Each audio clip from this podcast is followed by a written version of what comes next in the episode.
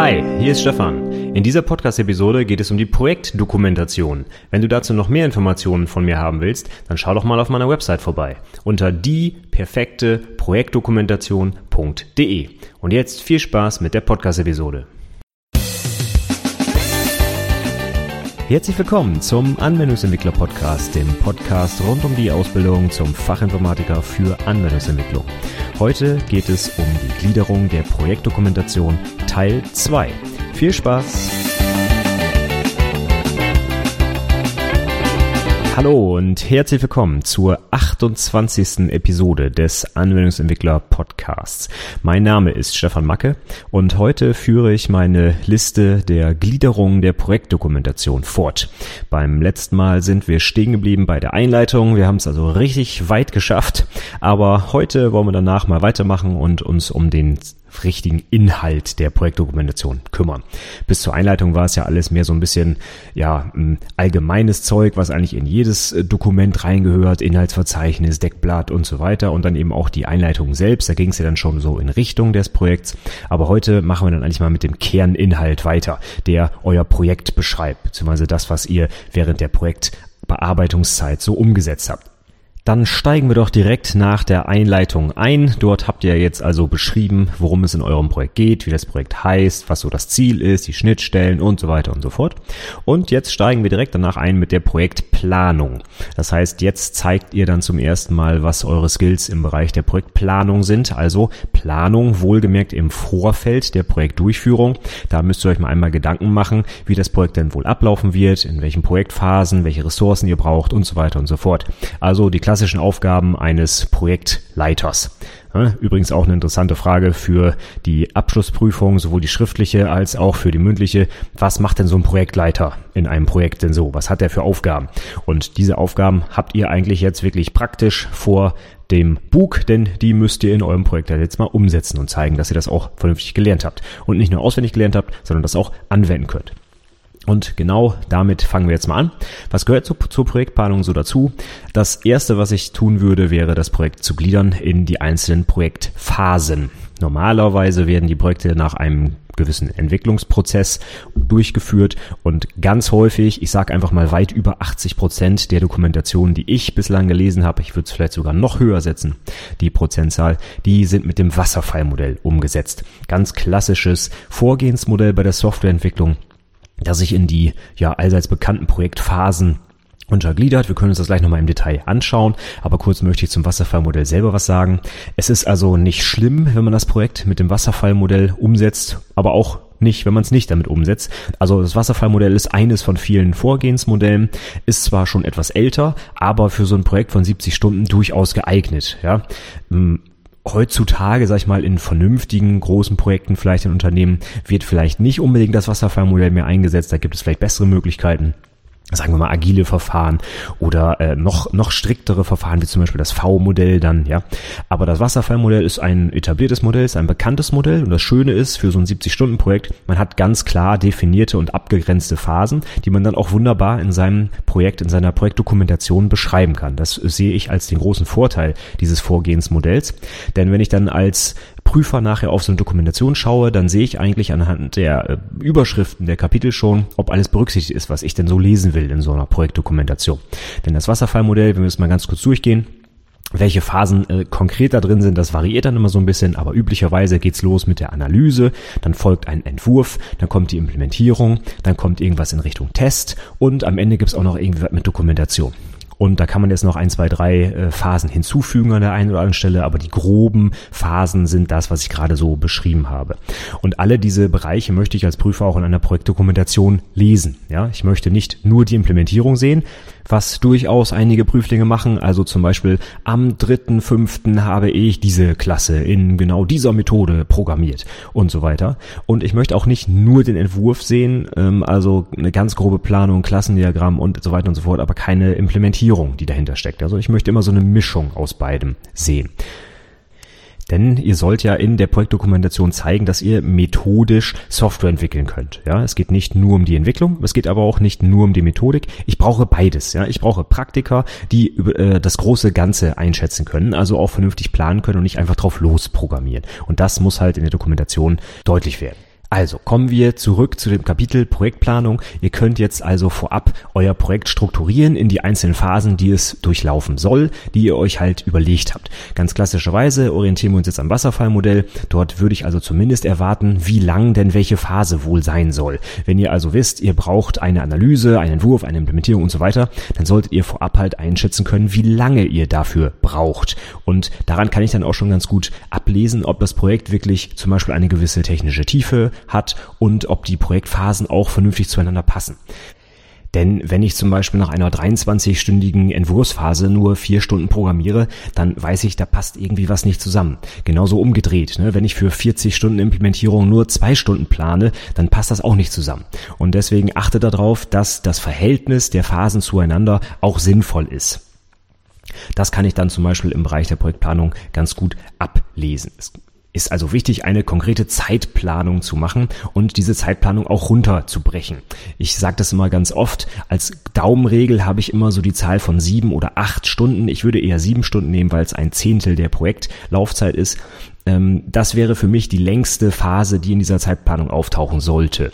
In vielen Projektdokumentationen und auch in vielen Anträgen sehe ich immer ganz häufig, dass die Implementierungsphase zum Beispiel 30 Stunden lang ist, aber dann wird gar nicht weiter runtergebrochen, was denn da so gemacht wird. Und stellt euch das einfach mal vor, bezogen auf eine Projektlaufzeit eines echten Projektes, sagen wir mal ein Jahr und die Hälfte dieser Zeit, also ein halbes Jahr, würde nicht im Projektplan auftauchen, was ihr da eigentlich macht. Da steht dann einfach nur Programmieren.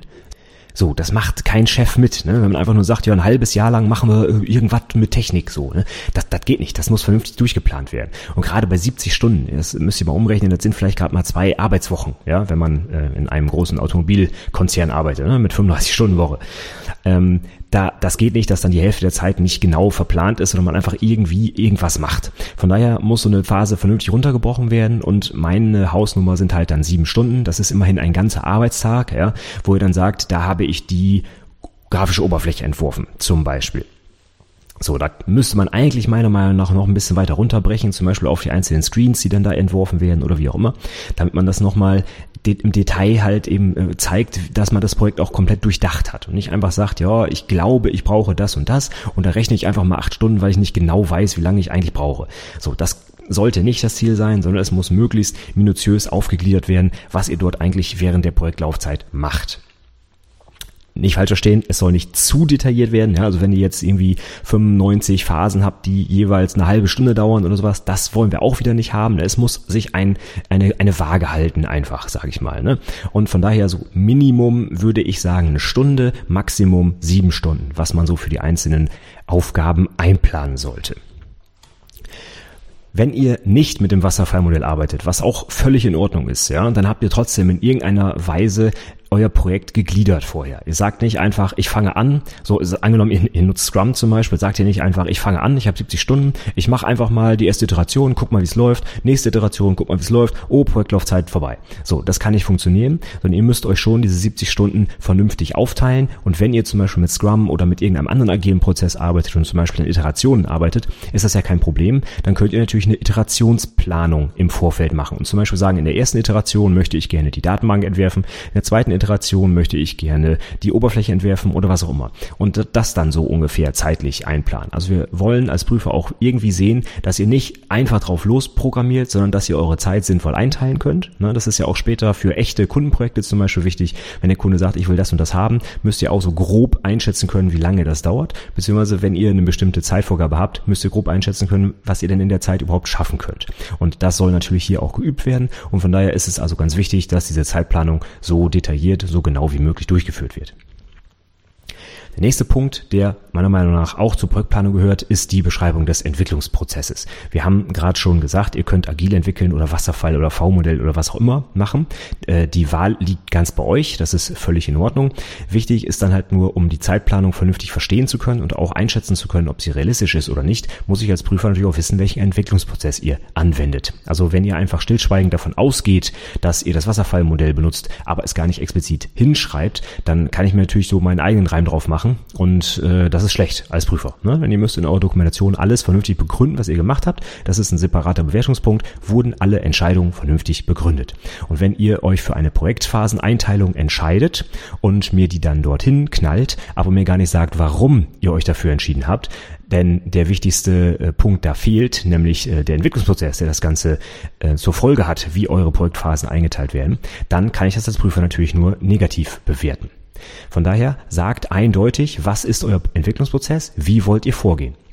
Ich würde dafür durchaus ein paar Sätze oder so eine halbe Seite einplanen, wenn es ein besonderer Entwicklungsprozess ist. Wenn nicht, wenn ihr Wasserfallmodell nehmt, dann schreibt das einfach in einem Satz hin. Jeder Prüfer weiß, was das Wasserfallmodell ist und dann ist gut. Aber wenn ihr zum Beispiel einen ausgeklügelten, selbst ausgedachten, agilen Entwicklungsprozess benutzt mit Test-Driven Development und äh, was auch immer da noch Schönes drin ist, dann könnt ihr das durchaus auch in ein paar Sätzen beschreiben, damit die Prüfer nachvollziehen können, ob eure Einschätzung vernünftig ist und auch einschätzen können, ob der Entwicklungsprozess geeignet ist für das Projekt. Ne? Wenn ihr jetzt zum Beispiel irgendwie Hochsicherheitssoftware für einen Flugzeughersteller programmiert, dann ist es vielleicht nicht ganz so sinnvoll, agil zu entwickeln. Die brauchen vielleicht eine lange Spezifikationsphase und so einen Wasserfall oder V-Modell wäre da eben besser geeignet. Und auch das ist eine Entscheidung, die ihr für euer Projekt trefft. Welchen Entwicklungsprozess wende ich an? Und von daher kann man das gut und gerne in mehreren Sätzen begründen, warum ihr euch dafür entschieden habt und was vielleicht auch die Vor- oder Nachteile an diesem Prozess sind. Letzter Punkt der Projektplanung wäre dann die konkrete Ressourcenplanung. Nachdem die Zeitplanung jetzt steht, müsst ihr zusätzlich auch noch einmal aufführen, was ihr denn so an Ressourcen braucht für euer Projekt. Also ganz klassisch, ne? Zeit und jetzt kommt das Geld im Prinzip. Wir brauchen vielleicht andere Mitarbeiter, wir brauchen vielleicht Hardware oder Software, da kosten vielleicht die Lizenzen ein bisschen Geld, ja. Oder ihr macht Besprechungen mit euren Kollegen, die machen das auch nicht umsonst, sondern während der Arbeitszeit, ne? Und alle diese Ressourcen müsst ihr einplanen. Ganz klassisch finde ich dann immer so eine Seite im Anhang der Projektdokumentation, wo dann drin steht, ich habe diese und jene Ressourcen benutzt. Da sind dann zum Beispiel die ganzen Hardware-Ressourcen drin, also Arbeitsplatz, keine Ahnung, ein Drucker, wenn das wichtig war, ja. Ähm, äh, dazu dann noch irgendwie, wenn ihr zum Beispiel Software für wirklich echte Hardware programmiert, also meinetwegen für ein Handy zum Beispiel, dann braucht ihr vielleicht ein Beispiel-Handy, mit dem ihr das ausprobieren könnt und so weiter. Solche Sachen haben dort äh, aufzutauchen. Und zusätzlich natürlich auch Software, die vergisst man vielleicht ganz schnell, aber auch so eine Windows-Lizenz ist nicht umsonst und auch vielleicht die Lizenz für das teure Visual Studio, mit dem ihr programmiert. Das darf man da ruhig mit aufführen, damit man also mal auch nachher in der Kostenplanung des Projektes nachrechnen kann, ob das denn so alles passt, was ihr euch da ausgedacht habt und auch kontrollieren kann, ob ihr nichts vergessen habt. Ganz häufig wird da nämlich sowas äh, gemacht wie EDA-Kosten, habt ihr vielleicht schon mal gehört, ne? Ach, der Server, der steht eh im Keller, den muss ich nicht mit einrechnen. Und das ist ein ganz grober Schnitzer, ja. Der Server, der steht da nicht einfach so im Keller, der muss bezahlt werden. Und zwar von den Projekten, die das Unternehmen umsetzt. Und wenn die keinen Gewinn erwirtschaften, dann äh, steht der Server nicht mehr lange im Keller. Von daher diese EDA-Kosten, da muss man besonders aufpassen, die darf man auf keinen Fall vergessen. Und das würde ich also von euch erwarten, dass ihr in eurer Ressourcenplanung diese ganzen Sachen vernünftig auflistet und einen Überblick gebt, was denn das Unternehmen eigentlich alles so bezahlen oder bereitstellen muss, damit ihr dieses Projekt Projekt umsetzen könnt. So, dann haben wir die Projektplanung jetzt abgeschlossen. Wir wissen jetzt, wie das Projekt ablaufen soll, nach welchem Entwicklungsprozess, wie die Zeiteinteilung grob ist und was ihr alles so für Ressourcen braucht. Und jetzt kann es eigentlich losgehen mit der eigentlichen Umsetzung. Ich halte mich jetzt mal in den folgenden Teilen eng am Wasserfallmodell, weil es halt ganz einfach das häufigste Modell ist, was da genutzt wird. Das äh, machen wir uns mal nichts vor. Ich sage wirklich mal, 80, 90 Prozent der Dokumentation, die ich lese, nutzen das Wasserfallmodell.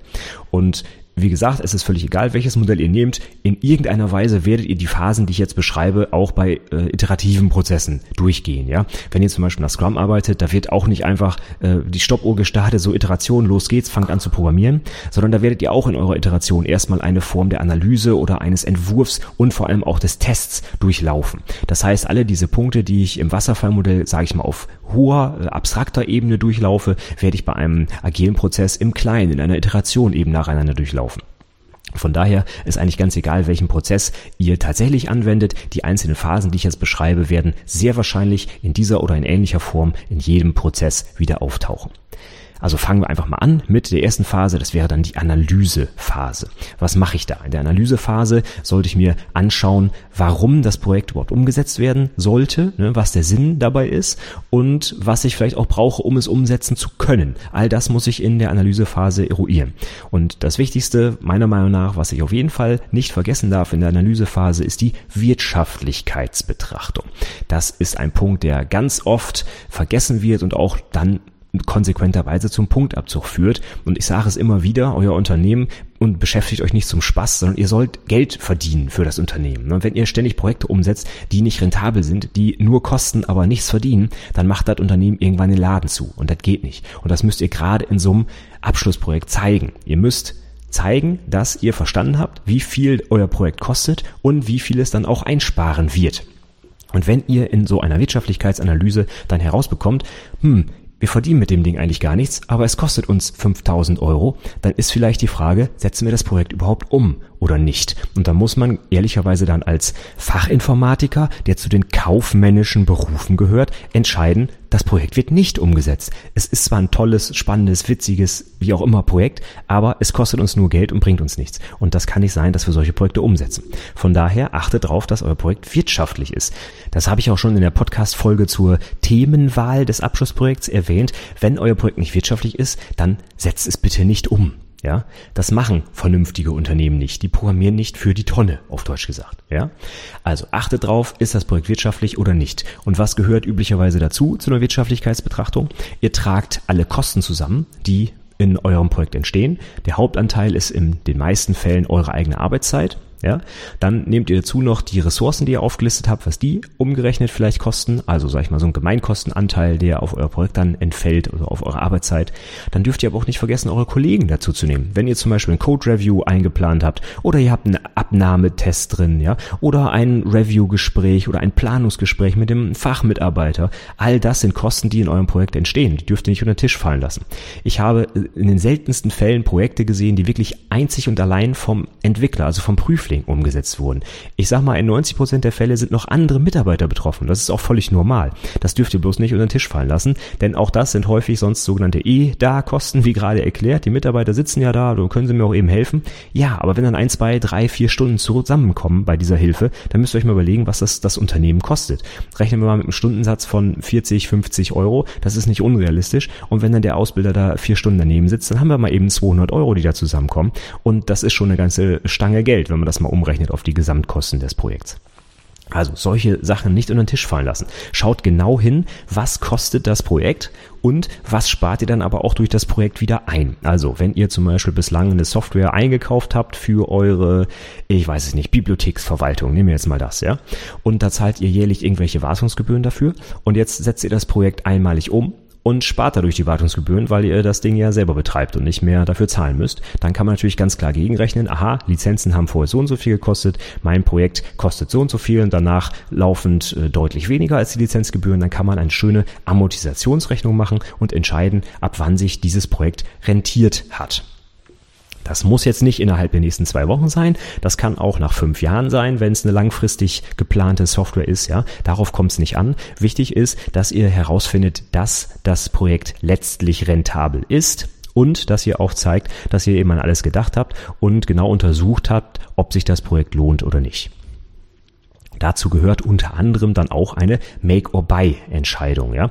Viele Prüflinge sagen halt, ja, ich muss auf jeden Fall was programmieren, das ist ja mein Abschlussprojekt und so weiter. Und dann programmieren die zum x-ten Mal irgendeine äh, Projektverwaltungssoftware. Das ist immer mein Lieblingsbeispiel, weil ich glaube, ich habe schon 20 Dokumentationen gelesen, die eine Projektverwaltungssoftware beinhalten. Da geht es also darum, ich habe irgendwie Kunden und die haben Projekte und die muss ich irgendwie äh, zueinander zuweisen. Und dann will ich am besten auch noch eine Zeiterfassung für meine Mitarbeiter darüber laufen lassen und so weiter.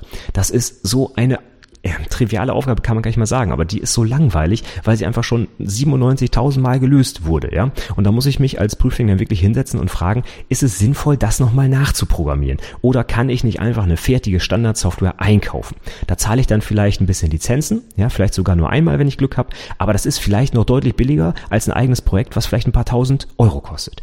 Also bei solchen Sachen muss man sich wirklich die Frage stellen, muss ich das dritte Word nachprogrammieren oder kaufe ich mir vielleicht einfach Microsoft Microsoft Word. Ja. Und diese Frage würde ich dann den Prüflingen auch im Fachgespräch stellen. Wenn ich sehe, dass die x-te Projektsoftware nachprogrammiert wurde, würde ich fragen, warum haben sie denn nicht mal geguckt, was es am Markt so gibt? Ja, ist Ihr Unternehmen wirklich so besonders, dass die speziellen Anforderungen, die Ihr Unternehmen habt, hat, nicht durch die am Markt befindliche Software abgedeckt wird? Und das ist ja immer das Totschlagsargument, wenn dann gesagt wird, unser Unternehmen hat so individuelle Anforderungen, das kann keine Standardsoftware abdecken. Ja, das kann ich nicht mehr hören, denn das kann ich mir einfach nicht vorstellen gerade so bei Zeiterfassung oder sowas, ne, das ist ein Problem, was gelöst ist. Das muss ich nicht als Azubi nachprogrammieren. Das äh, finde ich immer ganz, ganz schrecklich, wenn solche Projektthemen gewählt werden. Nichtsdestotrotz, wenn ihr das wählt, ist ja okay, aber dann bitte sauber begründen, warum ihr es selber programmiert und eben nicht die Standardsoftware kauft. Und dafür ist dann so eine Make-or-Buy-Entscheidung sehr hilfreich. Zumindest sollte dann dort stehen, ja, ich habe den Markt untersucht, ich habe mir dafür ein oder zwei Stunden in meiner Projektzeit reserviert und recherchiert, was es am Markt gibt, welche Hersteller es gibt, was die kosten und ob die alle Anforderungen abdecken. Und ich habe daraus äh, dabei herausgefunden, keine der Softwareprodukte bietet das, was wir brauchen. So, bumm, dann ist es halt so. Ja, dann habe ich aber eine saubere Begründung und dann kann ich das Projekt auch selber umsetzen. Ist ja alles wunderbar. Aber wenn ich kein Wort darüber verliere und einfach sage, ja, wir programmieren das jetzt, weil wir es brauchen, das reicht nicht für eine Projektdokumentation. Das muss vernünftig begründet werden. Also achtet drauf, muss ich das Projekt überhaupt umsetzen? Oder gibt es fertige Software, die das schon für mich macht und zwar billiger und besser? Und wenn ich es dann letztlich umsetze, lohnt es sich auch fürs Unternehmen. Das heißt, spare ich wirklich Geld dadurch ein, dass ich das Projekt umsetze, oder ist es einfach nur so ein Ding, nice to have, ja, aber äh, letztlich bringt es uns eigentlich gar keinen monetären Vorteil. Das wäre dann natürlich schlecht.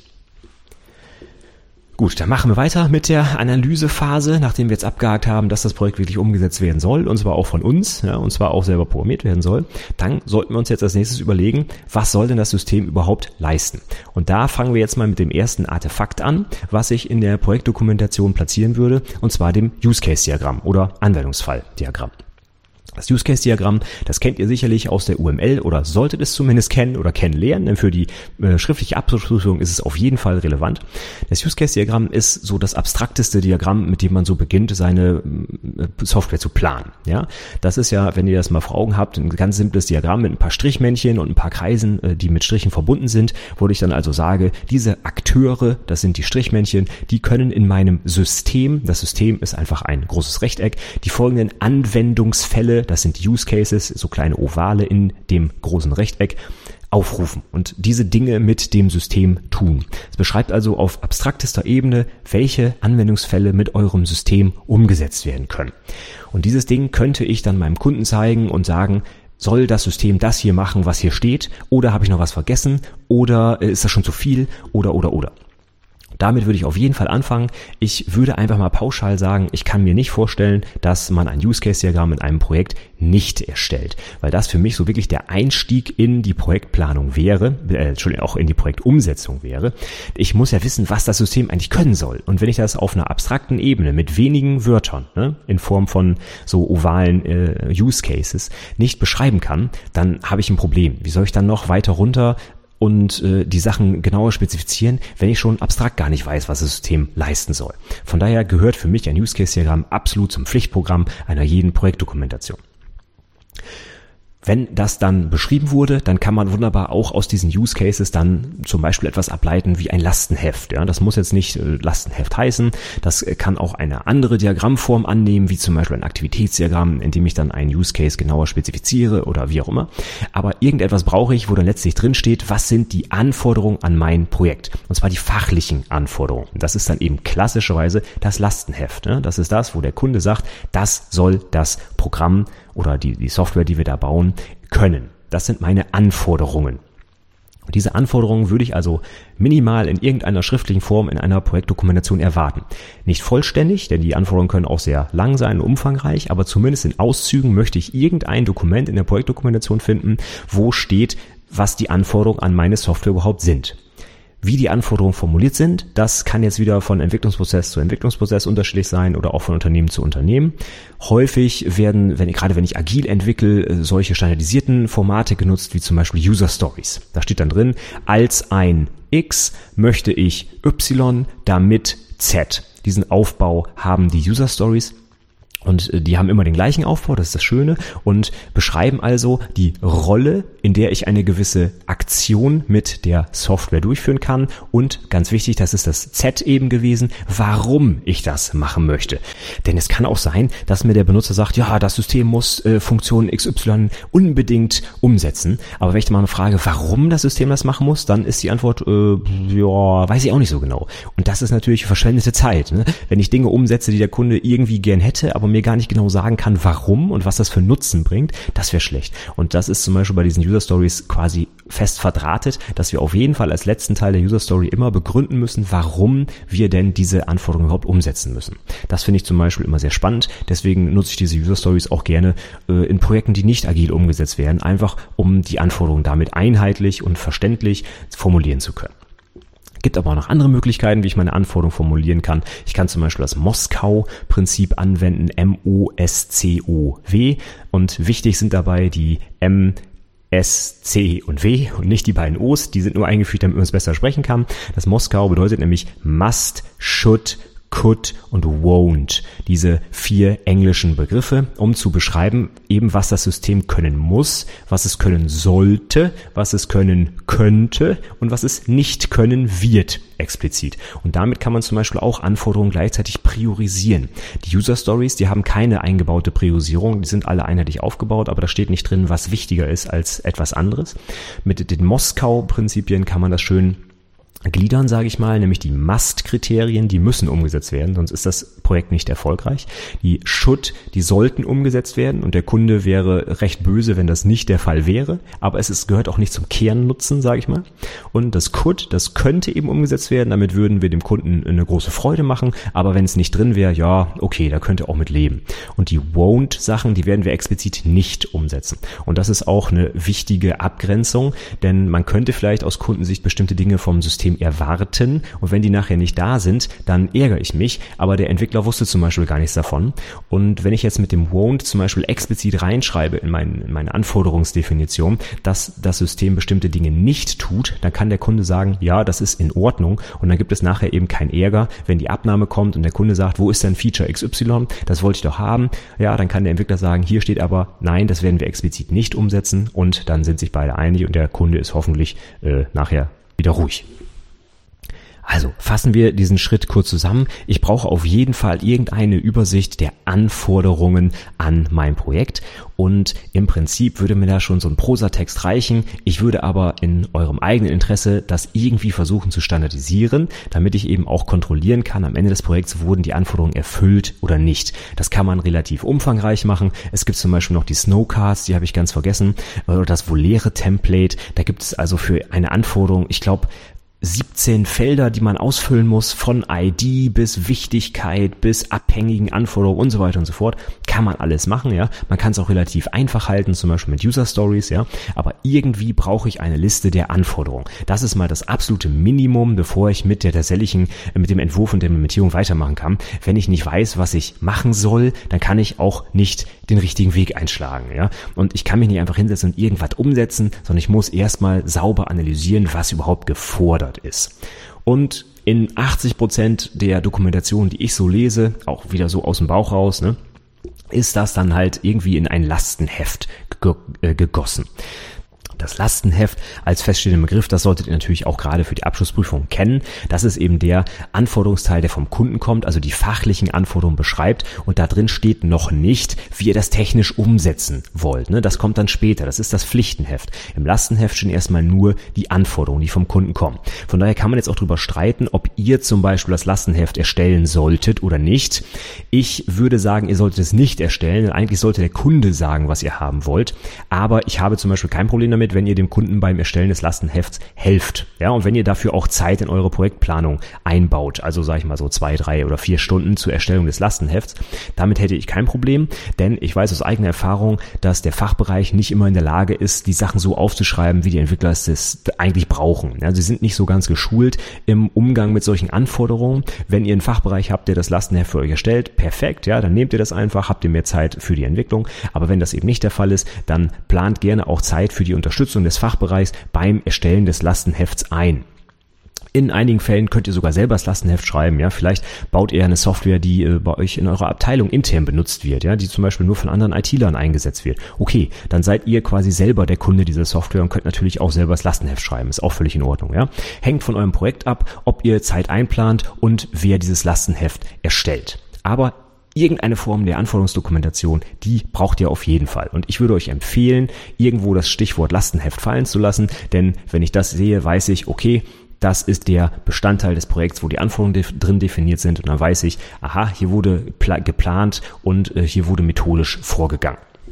So, wir nähern uns wieder der 30-Minuten-Marke, deswegen brechen wir hier heute mal ab. Wir haben heute immerhin zwei große Punkte aus der Gliederung abgehakt. Einmal die Projektplanung mit den Projektphasen, der Zeitplanung, dem Entwicklungsprozess und der Ressourcenplanung. Und wir haben auch schon begonnen mit dem Projektablauf, insbesondere hier mit der Analysephase, der ersten Phase eures Projekts, mit der Wirtschaftlichkeitsbetrachtung, der Make-or-Buy-Entscheidung und dem Use-Case-Diagramm beziehungsweise auch dem Lastenheft am Ende Ende. Damit haben wir schon mal wieder wichtige Punkte der Gliederung abgehakt. Ich hoffe, es hat euch heute ein bisschen was gebracht und ihr habt ein paar Anregungen oder auch Hinweise mitbekommen für eure eigene Projektdokumentation. Wenn ihr konkrete Beispiele für die heute beschriebene Gliederungspunkte euch anschauen wollt, dann schaut euch meine Vorlage für die Projektdokumentation an. Die habe ich ja beim letzten Mal schon erwähnt und die werden auch wieder in den Show Notes zu dieser Episode verlinkt. Und natürlich auch der Link zu meinem LaTeX-Kurs, falls ihr noch nie was mit LaTeX gemacht habt und ihr die Projektdokumentation mit LaTeX schreiben wollt, dann schaut euch mal die paar Videos an. Dann könnt ihr eine wunderbar gesetzte Projektdokumentation erzeugen mit einer professionellen Textsatzsoftware. Die Shownotes findet ihr wie immer unter anwendungsentwicklerpodcast.de slash 28 für die heutige 28. Episode. Und ich würde mich auch wie immer freuen, wenn ihr mir Feedback hinterlasst, gerne als Kommentar unter der äh, Episode heute. Und ihr dürft mich auch gerne weiterempfehlen, wenn ihr möchtet, damit ich noch ein paar mehr Azubis und auch Prüflingen insbesondere bei der Prüfungsvorbereitung helfen kann. Wenn ihr irgendwelche weiteren Fragen habt, gerade auch vielleicht zu den heute besprochenen Gliederungen, Berührungspunkten zur Projektplanung und zur Analysephase, dann immer her damit. Ihr könnt mir eine Mail schreiben an mail at anwendungsentwicklerpodcast.de oder ihr nutzt das Kontaktformular auf der Website. Und besonders dankbar wäre ich euch, wenn ihr mir ein Review bei iTunes hinterlasst. Das trägt dazu bei, dass der Podcast noch ein bisschen sichtbarer wird und ich halt noch mehr Leute mit meinen Inhalten erreichen kann. Unter anwendungsentwicklerpodcast.de slash iTunes kommt ihr direkt auf die Seite, wo ihr euer Review hinterlassen könnt. Zum Schluss wie immer der Hinweis auf meinen Newsletter. Unter anwendungsentwicklerpodcast.de slash Newsletter könnt ihr euch kostenfrei in den Newsletter eintragen und bekommt mindestens einmal die Woche von mir Informationen rund um die Neuigkeiten der Website und auch meine Links der Woche bekommt ihr schon am Montag, bevor ich sie am Freitag dann veröffentliche. Außerdem bekommt ihr sofort Zugriff auf meine Checklisten rund um die wichtigsten Artefakte der Abschluss, äh, des Abschlussprojekts und zwar des Projektantras, der Projektdokumentation, passend zur heutigen Episode und auch der Projektpräsentation. Für die Projektdokumentation habe ich schon weit über 100 Punkte auf meiner Checkliste, die ihr berücksichtigen solltet, bevor ihr die Doku dann letztlich abgebt. Damit sage ich für heute vielen Dank fürs Zuhören und bis zum nächsten Mal. Tschüss.